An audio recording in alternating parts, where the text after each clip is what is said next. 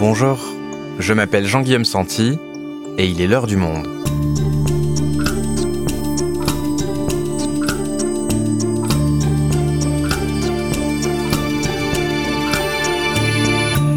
Aujourd'hui, nous nous rendons en République démocratique du Congo à la rencontre des médecins, gynécologues, psychologues qui soignent les survivantes de viols. Dans ce pays, ravagé par de nombreux conflits, le viol est depuis longtemps utilisé comme une arme de guerre. Kumbakan s'est rendu sur place à la rencontre des victimes et des acteurs qui les aident à se reconstruire. Elle nous raconte. Avant de démarrer cet épisode, un petit avertissement. Nous allons évoquer des histoires difficiles à entendre. Nous avons toutefois choisi de ne pas les omettre, puisqu'elles témoignent du quotidien de dizaines de milliers de victimes.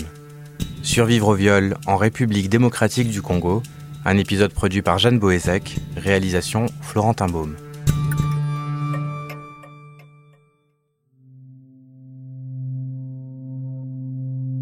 Je suis arrivée à l'hôpital de Panzi euh, un matin de juin très ensoleillé et la première chose qui m'a frappée, en fait, c'est la route que j'ai dû emprunter pour y aller. C'est une route qui n'est pas goudronnée sur plusieurs kilomètres. Donc euh, j'étais euh, ballottée, c'est une route chaoteuse et j'ai imaginé les difficultés en plus euh, que devaient rencontrer les femmes blessées, les femmes enceintes qui devaient l'emprunter pour se rendre à l'hôpital de Panzi qui se trouve à l'extrême sud de Bukavu, donc une ville de 250 000 habitants. Puis ensuite, à l'intérieur, ce qui m'a frappé aussi, c'est que donc c'est un grand hôpital avec un grand espace, mais il y avait très peu de monde. Quand je suis arrivée, euh, il y a une première partie euh, qui donne sur une cour arborée avec quelques femmes qui, qui patientaient là pour des visites de routine. Et puis, un peu plus loin, il y a voilà un autre monde, un espace à part tout d'un coup, j'aperçois beaucoup de femmes âgées, plus jeunes, je vois quelques enfants également des femmes qui étendent leur linge, d'autres qui, déjeunent dans la cantine euh, ouverte. Et puis je suis frappée par le regard, le regard vraiment absent, le regard hagard, éteint de certaines femmes. Au milieu de ce, de ce petit monde, hein, de cette petite cité, trône un, immense bâtiment euh, sur deux étages, un peu décati. Je monte à l'étage. Et là, je vois une vingtaine de femmes alitées, euh, toutes vêtues d'une blouse médicale violette. Et en fait, c'est le pavillon des survivantes de violences sexuelles.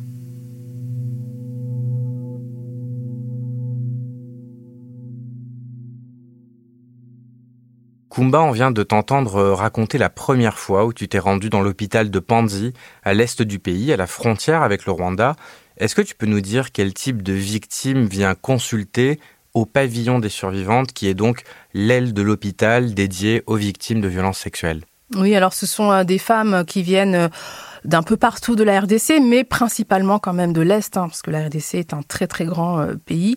Euh, chaque semaine, l'équipe du docteur Denis Mukwege, donc, qui a fondé cet hôpital en 1999, opère en moyenne une quarantaine hein, de femmes victimes euh, de violences sexuelles. Voilà, c'est un, vraiment un hôpital de référence dans, dans, la région. Et puis, ce sont exclusivement, enfin presque en tout cas, que des femmes euh, qui y vont, même s'il y a euh, effectivement quelques hommes maintenant qui commencent un peu plus à parler euh, des violences sexuelles qu'ils ont pu eux aussi subir. Et donc, tu t'y es rendu et tu as pu parler avec ces femmes qui se rendent dans cette structure. Est-ce que tu peux nous dire ce qu'elles t'ont raconté? Oui, alors j'ai passé quelques jours dans l'hôpital à essayer un peu de comprendre comment ça fonctionnait. Et puis un, matin, donc j'étais euh, euh, dans le pavillon des survivantes je discutais avec une infirmière et puis là, j'aperçois une, une femme avec un bébé au dos qui, qui fait les 100 pas. Elle, elle, elle marche, elle marche, elle marche en loin large. J'essaie de comprendre euh, qui est cette, euh, cette femme et euh, l'infirmière m'explique qu'en fait, elle attend depuis ce matin des nouvelles de sa fille qui est au bloc opératoire entre les mains de l'équipe du docteur Mukwege. En fait, la petite fille de 6 ans était arrivée à l'aube. Elle a été victime d'un viol. Donc sa maman m'explique que donc un jour, ils étaient tous ensemble à la maison et puis à un moment donné, leur fille est sortie et là, il y a un homme qui travaillait dans un, un carré minier pas très loin, qui a enlevé la petite fille en plein jour et qui l'a violée. Et euh, donc ils l'ont retrouvée avec des, euh, des, des, blessures très très très graves. Le dispensaire du coin a fait appel à l'hôpital Panzi qui a envoyé une clinique mobile et ils ne pouvaient pas l'opérer sur place, donc ils ont dû la transférer euh, à Bukavu.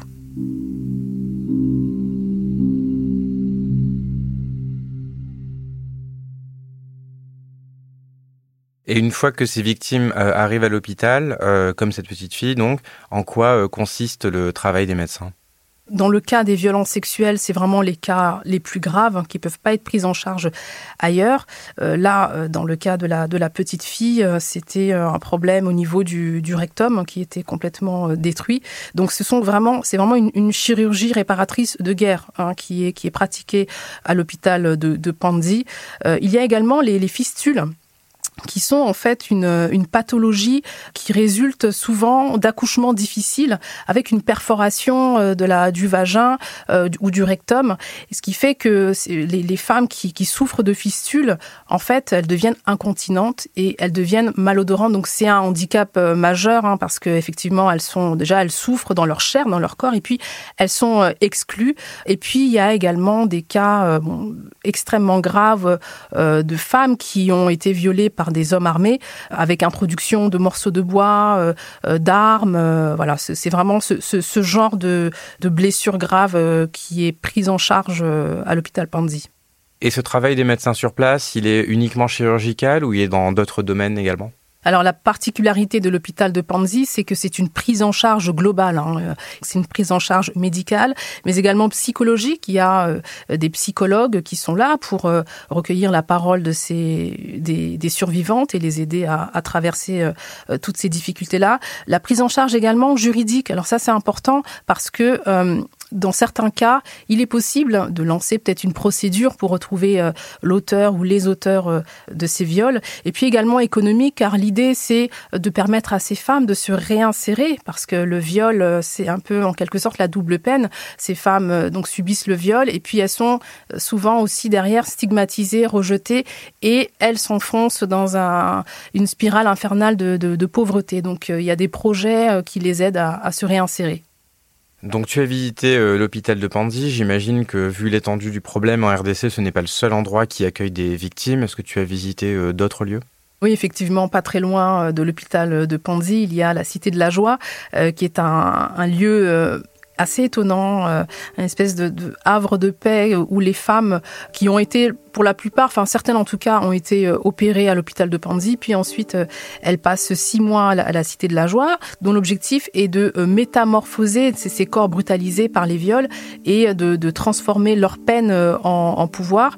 Donc la Cité de la Joie accueille tous les six mois 90 femmes originaires pour la plupart hein, des provinces de l'Est, soit un total de 1600 personnes en 10 ans. Et l'idée, c'est vraiment de, de leur apprendre à se réapproprier leur corps à travers des cours et des séminaires.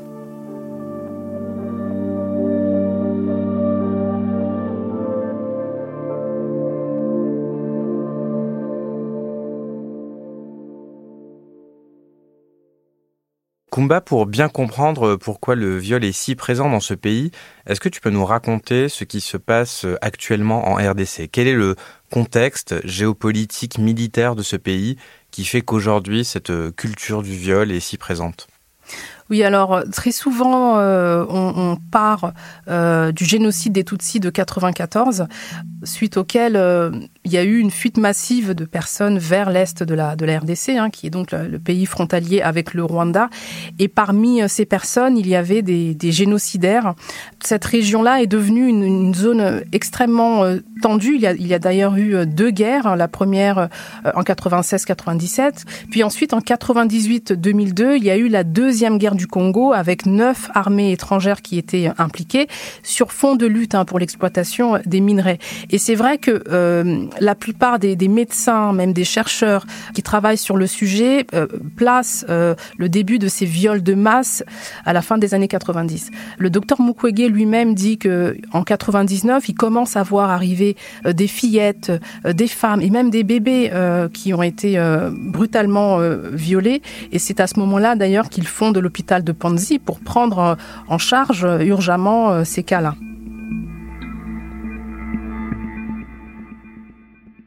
Et donc, depuis cette époque-là, euh, le viol s'est imposé comme une arme euh, pour se faire la guerre. Ça se passe comment concrètement? La guerre, effectivement, n'a jamais vraiment cessé, même si en 2003, cette seconde guerre a pris fin. Euh, il y a toujours des, voilà, des groupes qui opèrent et il y a une violence endémique.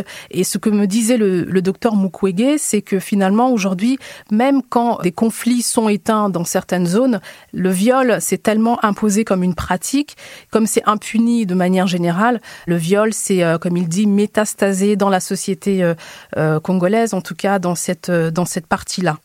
Et qui sont ces, euh, ces groupes armés qui commettent ces viols? Actuellement, il y aurait euh, environ 126 groupes armés euh, qui opèrent dans cette région de l'Est de la RDC. Alors, il y a des groupes armés euh, étrangers, hein, rwandais, ougandais, burundais. Il y a également des milices qui se sont au départ formées pour lutter contre ces groupes armés et qui sont elles-mêmes devenues ultra-violentes. Et puis, il y a également des soldats congolais qui, engagés dans cette guerre-là, commettent également des exactions, dont des viols. Alors, par exemple, l'une des euh, survivantes que j'ai rencontrées m'a confié que ses euh, bourreaux étaient des membres d'un groupe armé qui s'appelle Raya Mutomboki, qui opère euh, dans le sud Kivu, en, territoire de, de, Chabunda. Alors, en fait, leur, mode d'action ressemble hein, à d'autres groupes armés qui font exactement la, même chose. Donc, ils arrivent dans une zone, ils l'occupent, par exemple un village, pas très loin d'une mine. Les personnes qui sont là, les civils qui sont là, sont exploités. certains sont, sont emmenés dans la forêt. Il y a également des pillages, parce qu'en fait, ce qu'il faut comprendre, c'est que les, viols font partie d'une pratique, euh, d'un ensemble de, pratiques. En général, c'est viols, pillages, destruction de biens, et puis euh, euh, on emmène aussi parfois les, les femmes dans la forêt où elles servent d'esclaves sexuels. Et qu'est-ce qu'ils veulent, ces groupes? Pourquoi est-ce qu'ils attaquent ces villages? Quel est leur objectif? Alors ça fait 25 ans que ça dure et les raisons sont diverses hein, et assez compliquées, mais concrètement c'est voilà, sur fond voilà, de lutte pour accéder aux, mines, parce que la RDC est un enjeu stratégique très important. Le pays regorge de, minerais euh, qu'on utilise pour la révolution numérique, que ce soit les batteries par exemple, le coltan, le, l'or, euh, le cobalt, euh, toutes ces minerais en fait sont l'objet d'une bataille féroce entre ces groupes armés. Donc en réalité, en fait, toute cette violence se nourrit également de cette, euh, de cette course effrénée vers euh, les mines congolaises. Tu nous disais que ça fait 25 euh, ans que ça dure. Ça veut dire qu'aujourd'hui, quelque part, c'est la nouvelle génération des enfants qui, dans leur vie, n'ont également connu que la violence. Comment ça se passe?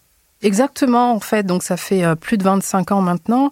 Ce que j'ai compris, moi, euh, c'est que parmi les civils, notamment, qui commettent euh, ces viols, ces violences extrêmes sur les femmes, beaucoup sont d'anciens enfants soldats, beaucoup ont été enrôlés dans des, dans des groupes armés, ont dû subir et commettre des, des atrocités. Et il y a, on va dire, des manquements dans leur réintégration dans la société congolaise, ce qui fait que la violence s'est réellement banalisée Face à ces 126 euh, groupes armés dont tu nous parlais à peu près, que fait l'État congolais? Qui est à la tête de la RDC et qu'est-ce qui est fait pour ramener déjà la sécurité dans le pays? Le président Félix Tshisekedi, donc l'actuel chef d'État congolais, a été élu en 2018 et il a fait de la, du retour de la sécurité euh, dans l'est de, la, de la RDC une priorité. Il a été euh, élu en partie hein, pour ramener euh, le calme. Donc en mai dernier, il a, en mai dernier, pardon, il a instauré l'état de siège dans deux régions de l'est. L'armée est déployée, le gouverneur est désormais un, un militaire, mais il faut dire que le premier bilan n'est pas très bon car les violences continuent en fait euh, l'État congolais a beaucoup, beaucoup de mal euh, à ramener le calme dans ces euh, provinces dévastées. Ça montre que, même les autorités congolaises ont du mal donc à sécuriser ces zones et les femmes également ont du mal à être protégées par l'État.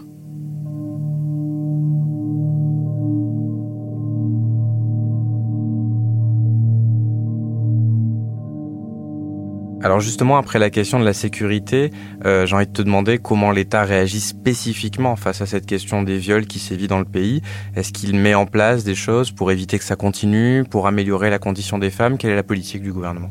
Moi, l'impression que j'ai, c'est que d'une manière générale, ce sont plutôt les associations, les ONG, les médecins engagés euh, sur place qui prennent en charge ce, problème des violences sexuelles, même si euh, il faut noter que le président euh, Tshisekedi a lancé en juin la campagne Tolérance zéro contre les violences sexuelles. donc, j'ai pu voir hein, la campagne de communication avec des affiches qui disent stop au viol, mais concrètement, ça reste quand même euh, très peu, ça reste dérisoire face euh, à l'ampleur euh, du problème.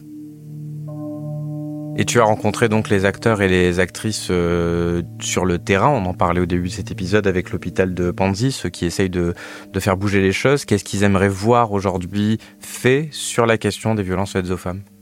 Pour les survivantes euh, en, RDC, euh, l'important, c'est après leur prise en charge euh, psychologique et médicale, c'est leur réinsertion économique, car elles sont exclues après le, viol. Et donc pour ces femmes-là, c'est important hein, d'obtenir une réparation aussi économique, qu'elles puissent se réinsérer, car très souvent, une fois que la communauté sait qu'elles ont subi un viol, elles sont exclues. Certaines ne peuvent plus retourner dans leur village. Donc les programmes euh, qui sont menés par exemple à l'hôpital de Panzi ou à Hill Africa insistent là-dessus. Par exemple, euh, il y, a des formations qui leur permettent d'apprendre un, métier, par exemple couturière, et grâce à ça, elles repartent dans leur village avec une compétence. Leur réinsertion au sein de la, communauté est, euh, facilitée. Et d'ailleurs, d'après un, rapport de, Médecins sans frontières publié en, en juillet, au premier semestre 2020, seuls 0,5% des victimes de violences sexuelles en RDC ont reçu une aide pour retrouver une activité et subvenir à leurs besoins. C'est vraiment dérisoire, il faut une meilleure prise en charge.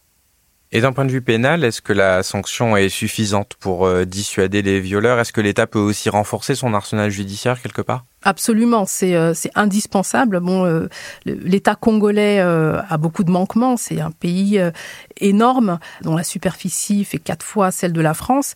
Et aujourd'hui, il y a vraiment une question de comment tenir un pays aussi grand. Les institutions sont extrêmement faibles, donc la justice ne fonctionne pas. Quand il y a procès, il y a ce qu'on appelle des audiences foraines. Donc ça, c'est intéressant. C'est le tribunal qui se déplace, donc toute la cour qui se déplace dans un village où des, des crimes sexuels ont été euh, commis et euh, les, procès euh, sont tenus en, quelques jours, en une dizaine de jours, un verdict est, donné et puis la justice est rendue. Mais alors ça, c'est extrêmement rare et parfois certaines victimes parviennent quand même à se rendre devant un juge, mais elles font face à, beaucoup de, de, difficultés. Quand c'est pas la corruption des juges, ça peut être les familles qui mettent la pression pour finir par un accord à l'amiable. Là maintenant, ce que demande le docteur Mukwege, c'est que justement comme les crimes qui sont commis dans l'Est de la RDC ne relèvent pas seulement d'auteurs congolais, parce qu'il y a, comme je vous le disais, des groupes armés étrangers, c'est la création d'un tribunal pénal international qui jugerait euh, tous ces crimes qui sont commis depuis 25 ans dans cette partie euh, du pays. Mais pour le moment, euh, cela n'a pas abouti, malgré le, prix Nobel qu'il a obtenu en 2018. Kumba, pour conclure cet épisode, tu nous dépeins depuis le début un, portrait euh, très sombre de ce problème euh, en RDC. Ça fait 25 ans que ces violences durent et elles continuent. Est-ce qu'il peut y avoir des, changements et un peu d'espoir aujourd'hui pour ces femmes?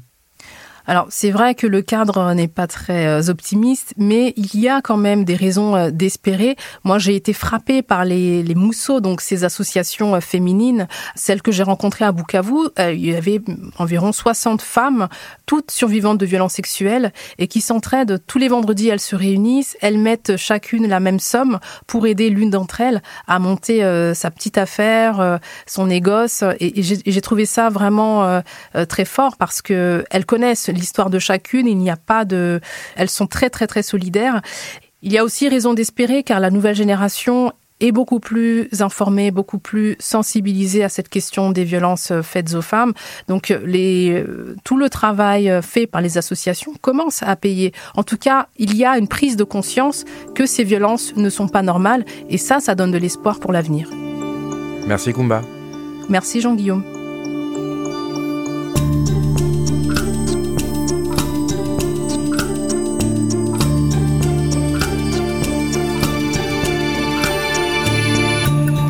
Vous souhaitez en savoir plus sur le sujet, vous pouvez aller consulter toute la série de Kumbakan dans la rubrique Le Monde Afrique sur notre site. c'est la fin de l'heure du monde, le podcast quotidien d'actualité proposé par le journal Le Monde et Spotify. Pour ne rater aucun épisode, vous pouvez vous abonner gratuitement au podcast sur Spotify ou nous retrouver chaque jour sur le site et l'application lemonde.fr. Si vous avez des remarques, suggestions, critiques, n'hésitez pas à nous envoyer un email à l'heure du monde @lemonde.fr. L'heure du monde est publiée tous les matins, du lundi au vendredi. On se retrouve donc très vite. À bientôt.